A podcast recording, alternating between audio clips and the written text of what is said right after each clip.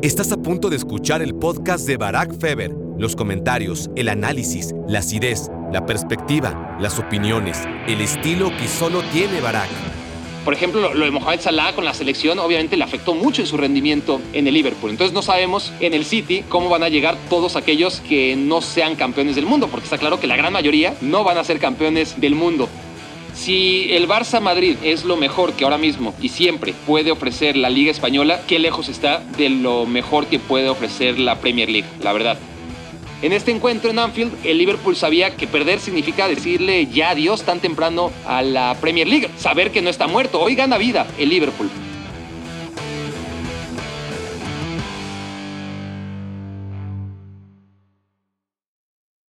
Hola, hola, hola, bienvenidos a me quiero volver chango. Gracias por hacerme tu cómplice para matar el tiempo.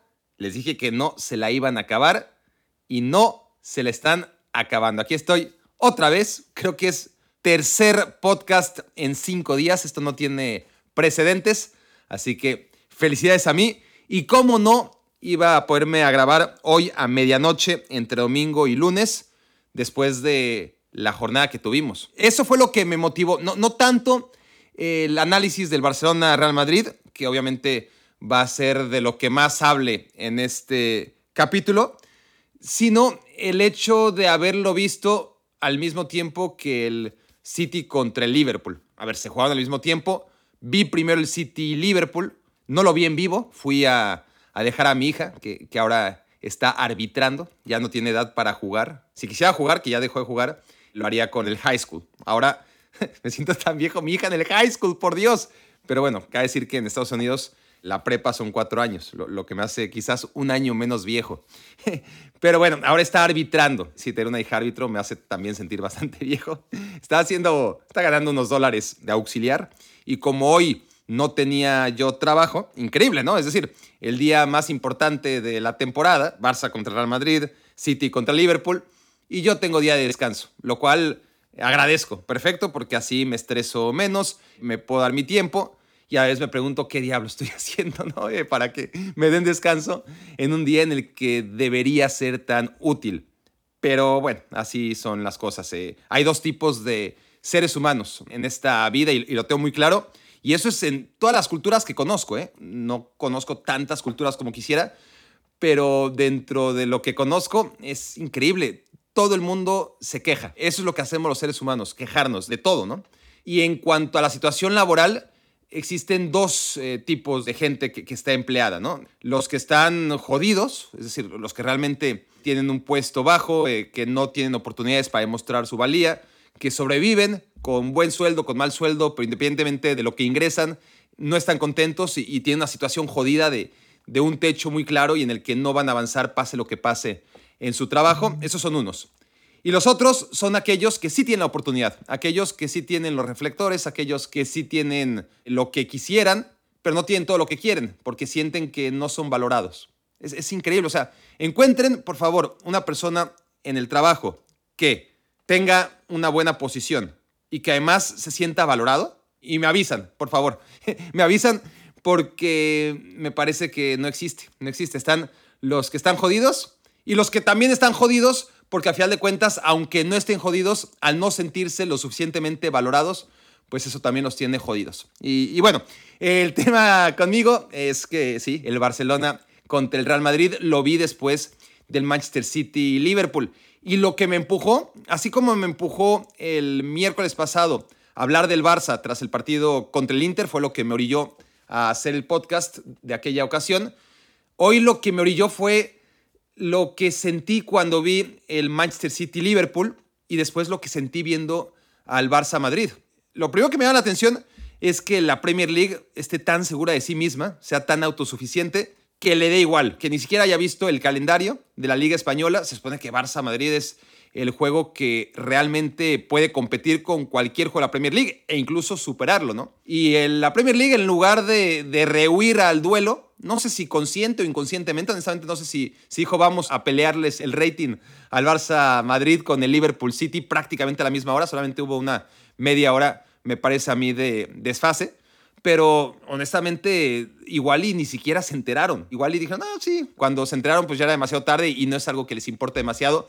Así de autosuficientes son en la Premier League, pero sí me llama mucho la atención que hayan renunciado obviamente a, mucho rating, porque de todas formas yo creo que mucha gente prefirió ver el Barça Madrid antes que el Liverpool City, a pesar de que si no eres del Barça ni del Madrid, pues el Liverpool City es un partido mucho más atractivo porque son las dos grandes fuerzas de los últimos años. Lo que fue el Barça y el Madrid en la época de Mourinho y Guardiola, lo son ahora, guardando las distancias que no son tampoco tan salvajes, ¿eh? pero sí hay ciertas distancias todavía, no es lo mismo, pero sí lo más parecido, ¿no? Eh, lo que se ha vivido en los partidos y los duelos, más allá de los frente a frente, sino temporada a temporada, el maratón de 38 jornadas entre el City y el Liverpool. Entonces, yo creo que si eres aficionado al fútbol, sin que seas necesariamente del Barça o, del Madrid, lo que escogiste fue ver al City contra el Liverpool, ¿no? Pero hay mucha, mucha, mucha, mucha, mucha gente que eso del Barça o el Madrid. Y los que no son del Barça ni del Madrid, creo que son minoría y son los que escogieron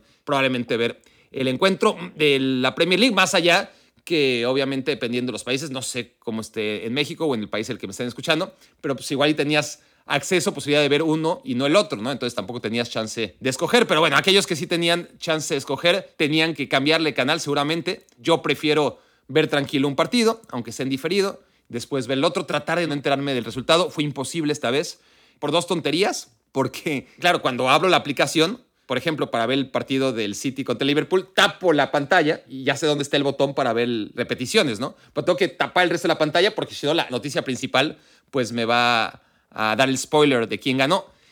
La tapé, pero vi un pedacito de brazo con una manga larga roja. Ese fue el problema, la manga larga. Si fuera verano tendría manga corta y solamente hubiera visto un poquito de brazo en alto y no hubiera sabido de quién es. Entonces, como la manga roja, este, un poquitito, ya con eso ya empezaba el partido, intuyendo, estando casi seguro que Liverpool lo había ganado. Y después vi al Barcelona y ahí también porque aunque no reviso nada de WhatsApp cuando no quiero enterarme de un resultado como este, para, pues, para ver el partido con un poquito más de emoción, ¿no?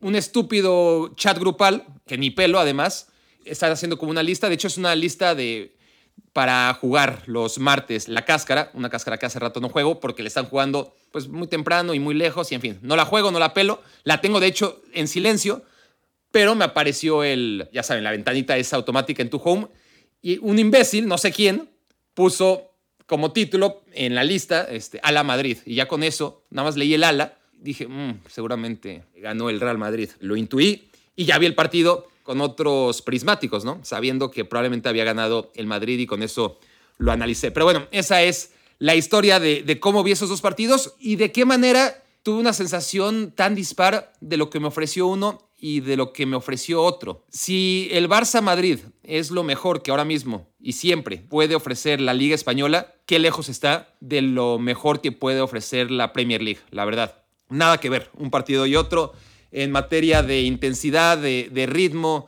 de juego en general. No fue un gran duelo tampoco, ¿eh? el City contra Liverpool. Comparado con los duelos City-Liverpool de los últimos años, fue uno de los menos buenos en cuestión a que no hubo demasiadas oportunidades de gol, pero se veía lo bien que se jugaba. O sea, te das cuenta que el tema no era que hubiera un equipo jugando peor que el otro o que los dos estuvieran confundidos. Eran dos equipos jugando a un muy alto nivel, neutralizándose, porque son muy buenos los dos. Entonces, a pesar de no haber visto la cantidad de llegadas que uno desearía cuando se trata de un Liverpool City, ni la cantidad de emociones. Al final se puso muy bueno, eso sí. El partido estaba medio soso dentro de lo bien jugado. Y ya en la última media hora, con las decisiones arbitrales y con Pep Guardiola perdiendo totalmente los estribos con Anfield y aquel gol que le anulan a Foden y, y todo lo que siguió después, se puso realmente muy bueno.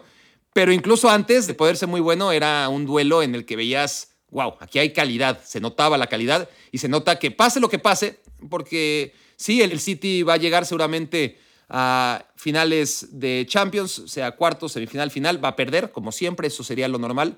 Y el Liverpool, pues va a tener sus altibajos esporádicos, como el que tuvo la temporada posterior a ganar la liga, en la que se le lesionó Van Dijk, se le lesionó Fabiño, tuvo problemas personales Allison, le pasó todo lo que le podía salir mal. Venía de ganar y de romper el récord de partidos seguidos ganando en casa y luego, inmediatamente, sin una transición, rompió el récord histórico de Liverpool de partidos consecutivos perdidos en casa.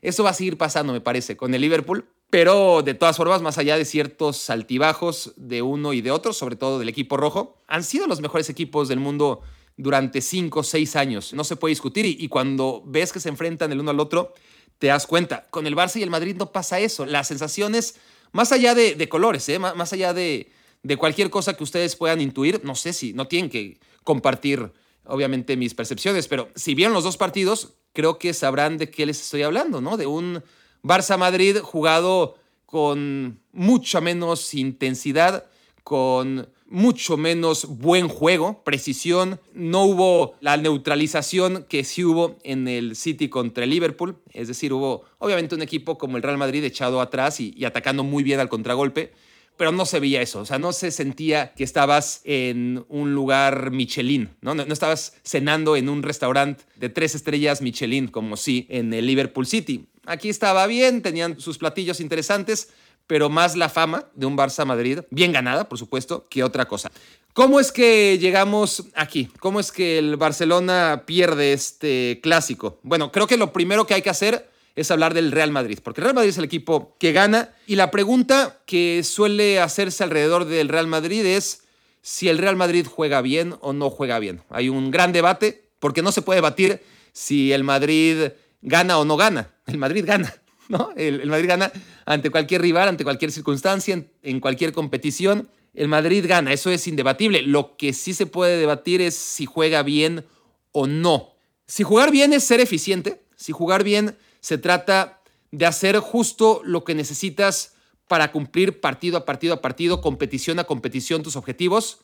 No hay quien juegue mejor que el Madrid. Si eso es lo que vamos a entender por jugar bien, es indebatible que el Madrid tiene esa capacidad de conseguir lo que quiere. Hace lo necesario y ya está. Es decir, hace lo mínimo necesario para poder conseguir sus objetivos y eso seguramente a la gran mayoría, si no es que a la absoluta mayoría de sus aficionados les debe hacer muy feliz. Yo que no soy aficionado del Real Madrid, ni mucho menos, a mí me gustaría ver otra cosa. No en el Real Madrid, para mí mientras peor juegue el Real Madrid, mientras más soso sea su juego, mientras más me aburra, mejor, porque no me gustaría sentirme atraído por el Real Madrid.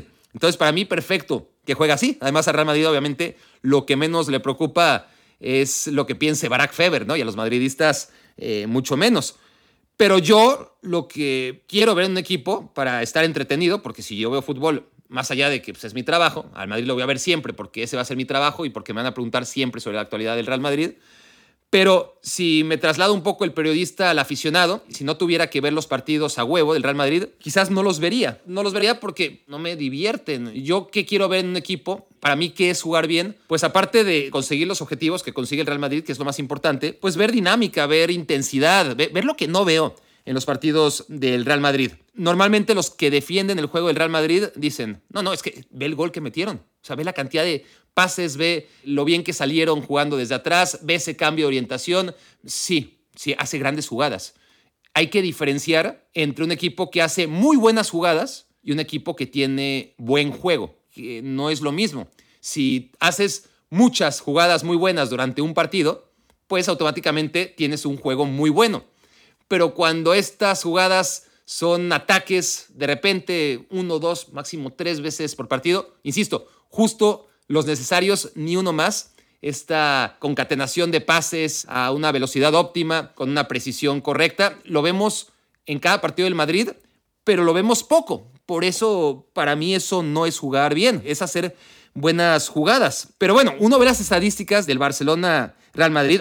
El Real Madrid claramente juega al catenacho y el resultado le da la razón. Y, no quiero ser despectivo con Juan Catenacho. Creo que es bastante obvio, ¿no? No me importa ser despectivo. No quiero sonar a ardilla, porque realmente no es mi intención. Aquí están las estadísticas y no las voy a mencionar porque crea que reflejan alguna realidad alterna del partido más allá del 3 a 1. No, yo, yo creo que el 3 a 1 refleja bastante bien la superioridad del Real Madrid. Pero quien no haya visto el partido y se guíe por las estadísticas, pues va a leer. El Madrid tuvo 43% de posesión el Barça tuvo 57. Bueno, normal. Pero ¿qué hay de los expected goals? ¿no? Eh, qué tantas veces llegó el Real Madrid y con esa cantidad de, de, veces, si las acumulamos, qué probabilidad tenía de acabar en gol esas jugadas que materializó o que no materializó. 1.14, es decir, la estadística de expected goals, si es que están familiarizados con ella, si no ya traté de explicarlas a grosso modo, es de 1.14. El Real Madrid debió, basado en unas estadísticas que a mí no me gustan tampoco, no crean que las comparto,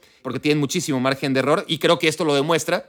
Según las estadísticas de las bases de datos, el Madrid mereció o habría metido en situaciones normales, según la computadora y, el análisis histórico de datos que tiene respecto a los disparos desde las orientaciones donde disparó el Real Madrid, pues en un partido normal hubiera, con esas mismas oportunidades, anotado 1.14 goles. Y el Barcelona, 2.16. El resultado debió ser Real Madrid 1, Barcelona 2. No lo comparto en absoluto. Estoy simplemente diciendo si alguien no vio el partido, lo que leería y, la interpretación que haría de este juego tan errónea. Tiros 8 del Real Madrid, 18 del Barcelona. Y así podemos seguir. Tiros a portería. El Madrid fue mucho más eficaz, obviamente. Tuvo 4 a la portería entre los tres postes. El Barcelona de todas formas tuvo más, tuvo 5. Y así podemos seguir con más estadísticas. No les voy a leer todas porque ya se hicieron una idea. Y además, el tema con el Real Madrid es que sus expected goals suben muchísimo gracias a que tuvo un tiro penal. Antes del tiro penal, ¿no? Porque un tiro penal es un 70% de, de, acierto, el pedal de Rodrigo al último minuto. Es decir, el Real Madrid antes de ese pedal de Rodrigo tenía un seguramente 0.44 de expected goals en su estadística contra un 2.16 del Barcelona. A la vez yo me pregunto y hago un repaso mental del partido ¿Y jugadas destacadas del Barcelona? No, no, no. Me acuerdo solamente de. Y todas ya desde que ingresó Ansu Fati. Obviamente la jugada de Ansu Fati, que es la que genera el gol, ante un gran esfuerzo de Gaby para recuperar la pelota. Ese sí, obviamente, que, que acaba en gol. Pero jugadas del Barça que no hayan acabado en gol, pues una de Ansu Fati, que casi es el empate, un tiro cruzado, acrobático, muy bueno que al final se va y se abre demasiado tras una tijera de el futbolista nacido en África. Pero nada más y después alguna intervención buena defensivamente de Jules Koundé. Y es todo lo que puedo rescatar de, del Barcelona. Honestamente fue, fue un partido otra vez muy malo del Barça que, que recordó al Barça contra el Inter del primer partido en Champions League jugado en el Giuseppe Meazza. Más allá de lo que digan las estadísticas. Pero bueno, lo digo insisto, no por ardilla, aunque, no me, aunque muchos van a decidir no creerme, lo digo para ilustrar que, que el Madrid hace lo que necesita y, y, nada más. Yo no lo defino como la ley del menor esfuerzo, lo defino como algo que parece lo mismo, pero no es lo mismo, es una variante, es la ley del menor esfuerzo indispensable para conseguir lo que quiere. No es simplemente que trabaje con la mediocridad de, la ley del menor esfuerzo, sino que hace justo lo necesario y no más para conseguir lo que quiere y, y casi siempre lo hace muy bien, ¿no? A final de cuentas, ese es el tema con el Real Madrid. Le salen las cuentas y eso es inapelable.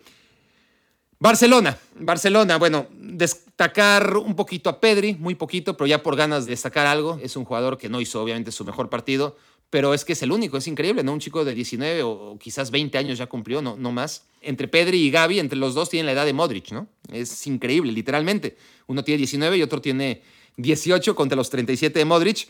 Y son los dos chicos que se echan al equipo a la espalda. ¿Dónde está De Jong? Otro partido en el que yo me pregunto, ¿dónde quedó Frenkie De Jong? Apareció al final, en el segundo tiempo, en un par de jugadas, tímidamente. Mis quejas sobre todo van en contra de Frankie de Jong porque es el que tiene o, tenía el techo más alto. Y, cada vez que lo veo en uno de estos partidos me frustro. Y, no me frustro por el Barça necesariamente, sino por este chico desperdiciado que tanto gusto me daba ver cuando jugaba en el Ajax y que en el Barcelona pasa en los partidos de puntitas, ¿no? Sin, personalidad, sin imponerse, superado. Obviamente no era fácil, ¿no? Y en el medio campo enfrentarte a, Valverde, enfrentarte a, a Tony Cross pero De Jong realmente debería ser el jugador a estas alturas de su carrera que se eche al Barça a la espalda y no, deja que sean Pedri y Gaby una vez más y, y, Gaby ingresando de cambio. Gaby no sé por qué no lo contempla Xavi de inicio, pero bueno, está cañón que el Barça tenga que hacerse esas preguntas, ¿no? Porque un chico de esa edad que acaba de cumplir apenas los 18 años tenga que ser indispensable y, y hasta excusa por la cual el Barça pierde. Lo cierto es que con Gaby probablemente el Barça también hubiera perdido, pero se notó otra agresividad, ¿no? Desde que llegó Gaby, a, cometer por lo menos las faltas que sus compañeros no metían, a robar los balones que sus compañeros no robaban. Pero por hablar de luces, pues sigue siendo Ansu Fati una luz a pesar de sus lesiones. Ingresa de cambio, eh, casi mete aquel gol de tijera y tiene sus ocasiones, poquitas, ¿no? Eh, pero el equipo mejora claramente cuando entra al campo en lugar de Dembélé. Y esto es todo lo que puedo decir ahora mismo del Barça, ¿no? Eh, es una pena, honestamente, no el resultado que exhibe la diferencia que hay ahora mismo entre el Barça y el Real Madrid, lo que debe apenarle al barcelonismo y al mismo tiempo llenar de orgullo y de sorna al madridismo es cómo está uno en el cielo y cómo está el otro hundido en estiércol tras haber invertido 10 veces más el Barcelona que el Real Madrid. Y no estoy redondeando números, no. El Barcelona ha invertido en futbolistas 10 veces más que el Real Madrid desde 2015. En 2015 gana la Champions el Barça en Kiev por última vez contra la Juventus y a partir de ahí el Barça no ha ganado la Champions, no, bueno, ni cerca, y el Madrid ha ganado cuatro veces la Champions. Venía de ganarla en 2014, no le estoy contando esa. Estoy hablando desde que el Barça fue campeón de la Champions por última vez, han pasado siete años. El Madrid ganó tres ligas, el Barcelona ganó tres ligas, el Atlético ganó la restante, ahí se han repartido. Champions ni hablar, no hay tema de discusión. Cuatro para el Madrid y el Barça, como decimos, es que ni siquiera más que una semifinal y esa semifinal de, vergüenza, ¿no? En contra del Liverpool. Creo que mejor hubiera sido no llegar. Y por lo demás, sí, el Barcelona, cuando digo ha gastado 10 veces más, ni siquiera me refiero a los gastos en su nómina, porque si el Barça está como está económicamente hablando, no es tanto por los estúpidos y carísimos fichajes que ha realizado, que también, sino sobre todo por cómo está sangrando y cómo lleva años y años sangrando de la nómina, cómo paga a sus futbolistas mucho más de lo aconsejable para mantener la estructura más o menos saludable en cualquier club de fútbol. Todo lo que ingresa y todo lo que ha ingresado el Barcelona a lo largo de los años se lo ha llevado a los futbolistas, ¿no? A, su sueldo. y, ese es un tema que no ha pasado en el Real Madrid. En el Real Madrid como hemos visto, cuando Sergio Ramos pide más de lo que Florentino le quiere dar, Florentino le dice, ¿te quieres ir al Paris Saint Germain? Vete al Paris Saint Germain. Y Varane al United y Casemiro al Manchester United también, etcétera, etcétera. Y aquí ni siquiera estoy hablando de eso, estoy hablando simplemente de lo que han gastado uno y otro en estos siete años en cuanto a futbolistas, en fichajes, ¿no? los que han llegado, menos el dinero que han ingresado ambos por venta, es decir, inversión real en mejorar sus planteles. El Real Madrid, desde 2015, si tomamos en cuenta ingresos contra egresos, en lo que se refiere a compra y venta de futbolistas, ha invertido 46 millones de euros, es lo que ha invertido nada más. Eh, menos de lo que pensaba incluso. 46 millones de euros ha invertido el Real Madrid en siete años en mejorar su plantel y miren lo que ha conseguido el Barcelona en este mismo tiempo para mejorar un plantel que ganó la Champions en 2014-2015, en siete años ha gastado 456 millones de euros. Ha invertido, ha gastado mucho más, pero también ha vendido jugadores, ¿no? Pero ha invertido en total 456 millones de euros, si tomamos en cuenta que ha gastado 456 millones de euros más de lo que ha ingresado por aquellos futbolistas a los que ha vendido. Esto es 46 contra 456. ¿Y todo para qué? ¿Todo para qué? Cuando no puedes ganarle ni siquiera, olvídate en la Champions. Cuando hay duelos directos, eso es lo que le quedaba por lo menos al Barcelona, que empezaba a inclinar la balanza histórica a su favor. Y ahora con toda esta inversión, gastando 10 veces más que el Real Madrid, el Barcelona, desde que ganó la última Champions, se ha enfrentado al Madrid en 20 partidos oficiales. ¿Y saben qué? Ha ganado 7 ha perdido nueve y ha empatado los cuatro restantes. Así que todo el mérito para el Real Madrid en este sentido, que ha sabido rejuvenecerse, regenerarse, perder a futbolistas que parecían indispensables en estos siete años de análisis en los que se ha comido al Barcelona, gastando diez veces menos, y además sabiendo que ese dinero ha sido invertido para que el Madrid pueda generar todo lo que no va a generar el Barcelona de aquí a que empiece las obras de su estadio. ¿no? El Madrid también le gana al Barcelona en eso y lleva muchos años de ventaja. Su estadio está por terminar, va a ser una máquina de hacer dinero y el Barcelona va a llegar, si es que llega, mucho después. Entonces no solamente es ahorrar por ahorrar, es ahorrar con un objetivo que vislumbra un futuro mucho más prometedor para el Real Madrid que para el Barcelona, si con el presente no sería suficientemente deprimente para el Barça. Pero bueno, no solamente se jugó ese encuentro este domingo, también decíamos, se jugó un partido mucho mejor jugado porque lo jugaban dos equipos que son honestamente mucho mejores al Real Madrid y al Barcelona. Y en este encuentro en Anfield, el Liverpool sabía que no podía perder, que, perder significa decirle ya adiós tan temprano a la Premier League. No quiere decir que con la victoria esté otra vez relanzado y, y soplándole la oreja al Manchester City, pero ha sido un golpe que en ánimo le va a inyectar muchísimo. Saber que no está muerto. Hoy gana vida el Liverpool. Perder sería adiós, ¿no? Ya sería en lo anímico y en lo matemático prácticamente insalvable una derrota si tomamos en cuenta todo lo que va a perder el Manchester City a la hora de mandar jugadores al Mundial, solamente se va a quedar Holland. ¿no? Literalmente, más allá de los juveniles, el único de los jugadores del City que no va a ir al Mundial es Erling Holland. Y, y ya veremos cómo regresan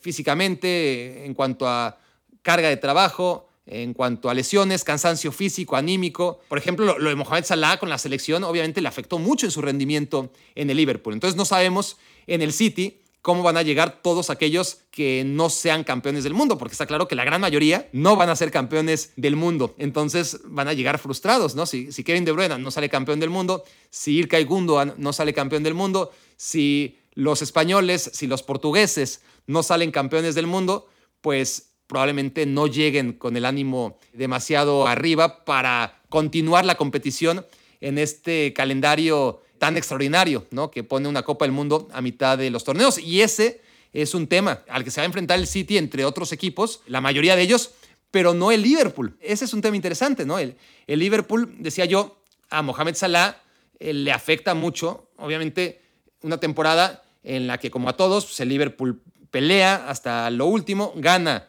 la Copa de la Liga y gana la, FA Cup. Se queda a las orillas en la Premier League y en la Champions League, que eran los dos más difíciles y, los que obviamente se más deseaba el, el, Liverpool y cualquier equipo. Pero además a todo esto, ¿no? El, cansancio físico y anímico que arrastran todos los jugadores de Liverpool y por el cual podemos entender su mal inicio esta temporada, a Mohamed Salah agréguenle el quedar eliminado de la eliminatoria en el repechaje, en los penales contra el equipo de su compañero y, rival a la vez, Sadio Mané, en contra de Senegal. Bueno, Egipto queda fuera del el Mundial en penales. Y luego tiene una revancha que no habría sido poca cosa, ¿no? La Copa Africana de Naciones es muy importante y sobre todo después que te eliminaron del Mundial, pues por lo menos quieres darle una alegría a tu afición y a, ti mismo como futbolista, ¿no? Reivindicarte. Y resulta que también se repite la historia y Egipto vuelve a perder contra Senegal. Y eso ha dejado sus consecuencias en, Mohamed Salah. Me parece bastante evidente. La ventaja es que ahora, pues Salah no va al Mundial, podrá dedicarse durante un poquito más de un mes a su reacondicionamiento físico, que, es bastante urgente. Luis Díaz con la selección colombiana, lo mismo. Y hay otros que sí van a ir al Mundial, pero que no van a tener un rol protagónico, que, van a poder descansar bastante, que van a jugar pocos minutos. El caso de Trent Alexander Arnold, que claramente no es, más allá de la lesión de Rhys James, que, que eso le puede abrir una puerta, pero no es, entre tanta competencia que hay en el lateral derecho, pues por ahí es verdad que la lesión de Rhys James, la de Kyle Walker, podrían, podrían abrir la puerta a Trent Alexander Arnold a ser titular en Inglaterra, pero no veo de todas formas a Gary Southgate. Me, lo imagino inventando cualquier excusa para de todas formas no jugar con un lateral derecho tan ofensivo. Pero bueno, ya veremos qué pasa con él. De inicio, nunca ha tenido un rol protagónico con Inglaterra Trent Alexander Arnold, como no lo ha tenido Fabiño con Brasil. Es otro ejemplo de un jugador de Liverpool que sí, que, que va a ir a la Copa del Mundo, pero que tendrá sus minutos, pero sería muy sorprendente que sea titular Fabiño cuando no lo ha sido a lo largo del proceso largo de Chiche. Y después Andrew Robertson no va a la Copa del Mundo con Escocia, otro jugador que descansa. Y así, varios futbolistas, Navi por ejemplo, tampoco va a ir a la Copa del Mundo. El Liverpool va a tener a muchos futbolistas descansados para encarar la segunda vuelta y esto lo hace peligroso. En cuanto a este partido en concreto, el Liverpool sale a tratar de jugarle tú a tú al Manchester City, se neutralizan ambos, como ya comenté. Un Manchester City que no es primera vez que Guardiola hace algo diferente, algo que no suele hacer para poder ajustarse al Liverpool ¿no? Y, enfrentarlo con lo que él considera mayores garantías. Juega con línea de tres, esa es la gran novedad.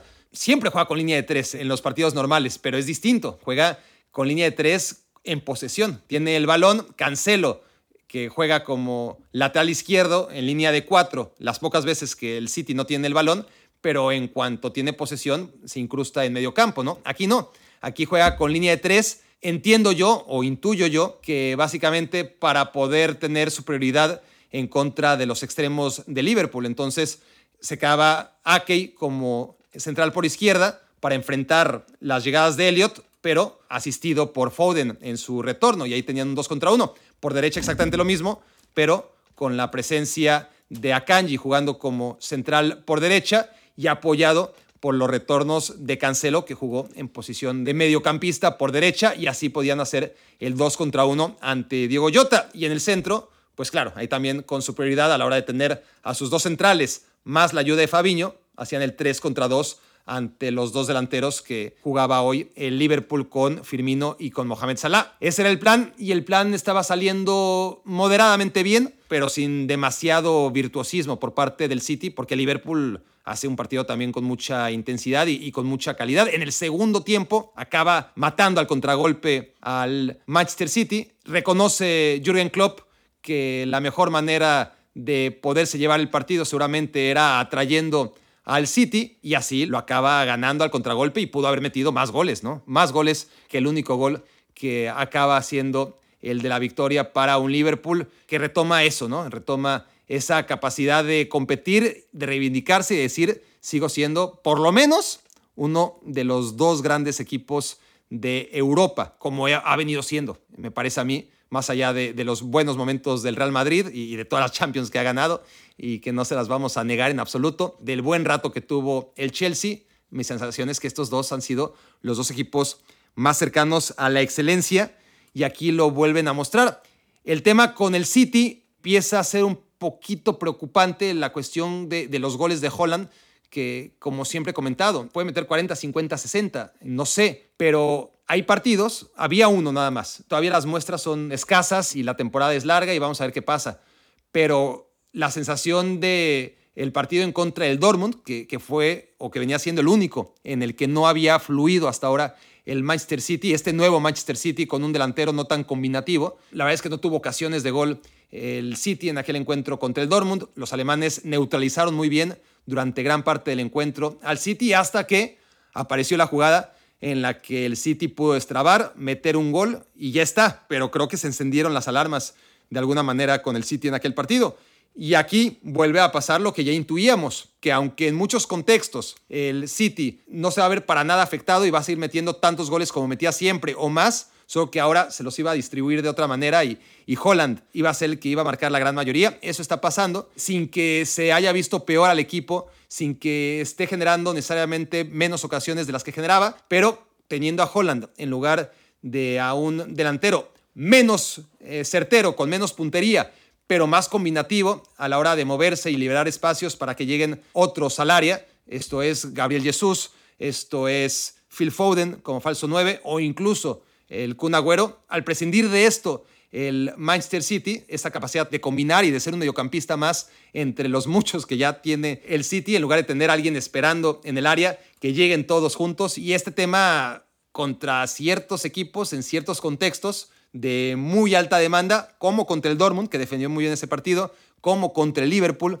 en este partido de Champions, demuestra que, que el City, ese gran temor que había o esa gran duda e incertidumbre cuando se empezaba a rumorar que Holland iba a llegar al equipo y muchos nos preguntábamos, ¿es el perfil ideal? ¿Es el centro delantero que realmente va a poder explotar en el City? Bueno, de explotar está explotando, pero va a ser la diferencia entre ganar y no ganar la Champions, porque Holland no llegó a ganar la Premier League. La Premier League la gana siempre el City. Olvídense de la FA Cup y de la Carabao. Viene a ganar la Champions. Tiene que ser la diferencia para ganar la Champions.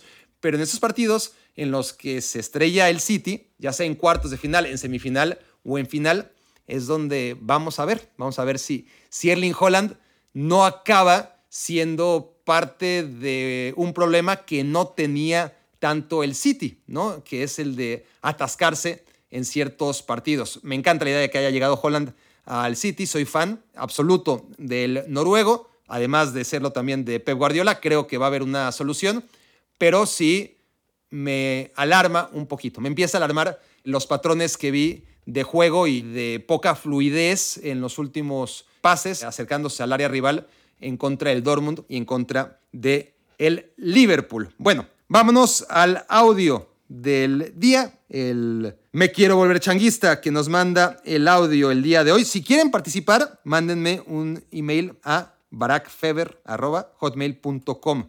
Creo que el servidor de barak.barakfeber.com, si es que ahí me escribían, se cayó. Entonces, por las dudas, ahí tienen la dirección barak.barakfeber.com. Y si no funciona, entonces escríbanme a barakfeber.hotmail.com y así los meto en la lista de primates de Me Quiero Volver Changuistas para que, entre otras cosas, puedan ser seleccionados para mandar sus audios. Bueno, vamos entonces ya con el audio mientras lo sigo buscando desesperadamente. ¿Dónde está? ¿Dónde está? Aquí está. Se trata de Joshua Velázquez desde la Ciudad de México.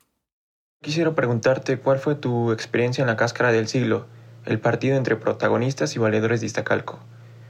Con experiencia me refiero a que nos cuentes si es verdad que se prepararon para jugar el partido, quién puso la alineación, por qué no jugó Jorge Campos y por qué terminó atajando Careca en lugar de que atajaras tú. Saludos. Bueno, muchas preguntas, muchas preguntas sobre la cáscara del siglo. Aquellos que no estén familiarizados con lo que dijo Joshua y, que no hayan ya dejado de ir el podcast porque es un tema del que no saben ni siquiera de qué estamos hablando, bueno, si siguen ahí, y no saben cuál fue la cáscara del siglo, fue el duelo entre valedores y el equipo de comentaristas de TV Azteca en aquella época, en 2000, yo creo que alrededor de 2009 fue esa cáscara del siglo. Y bueno, fue un momento brillante, fue un momento sumamente divertido. Fue un tema que organicé yo, sí, yo fui el que, el que fue la cabeza, pero en cuanto a tus preguntas de si realmente nos preparamos, no, no, realmente no nos preparamos. Llegamos a jugar el partido y ya, ni calentamos, para nada. ¿Quién puso la alineación? Pues creo que David Medrano, que dice que era el técnico, o sea, yo lo que puse fue la alineación previa, ¿no? La, que salió, la que tú mencionas, en la que yo iba a ser el portero, y ya después, a la hora de la hora, llegó Careca. Careca dijo que estaba lastimado, que no podía jugar. Campos, olvídate, hacer parar a Campos es imposible, a veces quiere jugar, a veces ni siquiera eso, y esta vez, pues, ni lo uno ni lo otro. Jorge Campos no estaba en disposición de regalarnos ni siquiera en la delantera, porque en la portería les digo, es muy, muy difícil hacerlo jugar, pero en la delantera tampoco. Pero con esto de que Careca estaba lastimado, dijo yo paro, y pues yo obviamente, pues ¿qué iba a decir? Pues para. Y además, qué bueno que paró, porque lo hizo increíble, y seguramente yo, con lo nervioso que soy, algún gol me habría comido. Y, Careca anduvo muy, muy bien, honestamente, bajo los palos, y no me arrepiento para nada de haberle cedido mi lugar. Y ya, eso, eso fue básicamente la cáscara del siglo, respondiendo creo que a todas tus preguntas sobre si nos preparamos. Como te digo, fue un partido al que llegamos sobre la hora. Mucho, obviamente, yo con la cámara estaba haciendo como que realmente se viera como que había mucha preparación, pero no, fue, fue, fue la preparación mínima. Y así salió la alineación porque, porque David Medrano fue el entrenador y más o menos pues, me imagino que nos reunimos y, y cada quien le dijo qué quería jugar y yo, como estaba más como productor que como jugador, pues honestamente este, lo que menos me preocupaba era jugar. Acabé jugando, no sé si de titular, yo creo que, que ni siquiera de titular, entré de cambio después, de lateral derecho, pero obviamente mi labor, mucho más que de jugador, fue de productor, de hacer que pasaran cosas. Así, así fue la cáscara del siglo. Bueno, hasta aquí el capítulo de hoy. Vamos a ver cuándo es el próximo. Me imagino que seguiré con esta racha. Gracias por haber estado conmigo hasta estos minutos. Gracias a todos los que han estado en este podcast durante tanto tiempo, aguantando durante todos estos ya casi años, podemos hablar, ¿no? Han sido años, más de dos años haciendo Me Quiero Volver Chango. Estamos en la época dorada de Me Quiero Volver Chango. Tres capítulos en una sola semana. disfrútenlo, yo lo estoy disfrutando. Y aquellos que están llegando, pues bienvenidos, qué bueno que están aquí. Mándenme un mail a la dirección que dije hace unos minutos para que pueda contemplarlos y que sean parte también de esta secta de Me Quiero Volver Changuistas. Esto fue Me Quiero Volver Chango. Gracias por haberme hecho su cómplice para matar el tiempo. Escuchaste el podcast de Barack Feber. Toda la información de los deportes con un toque de Barack.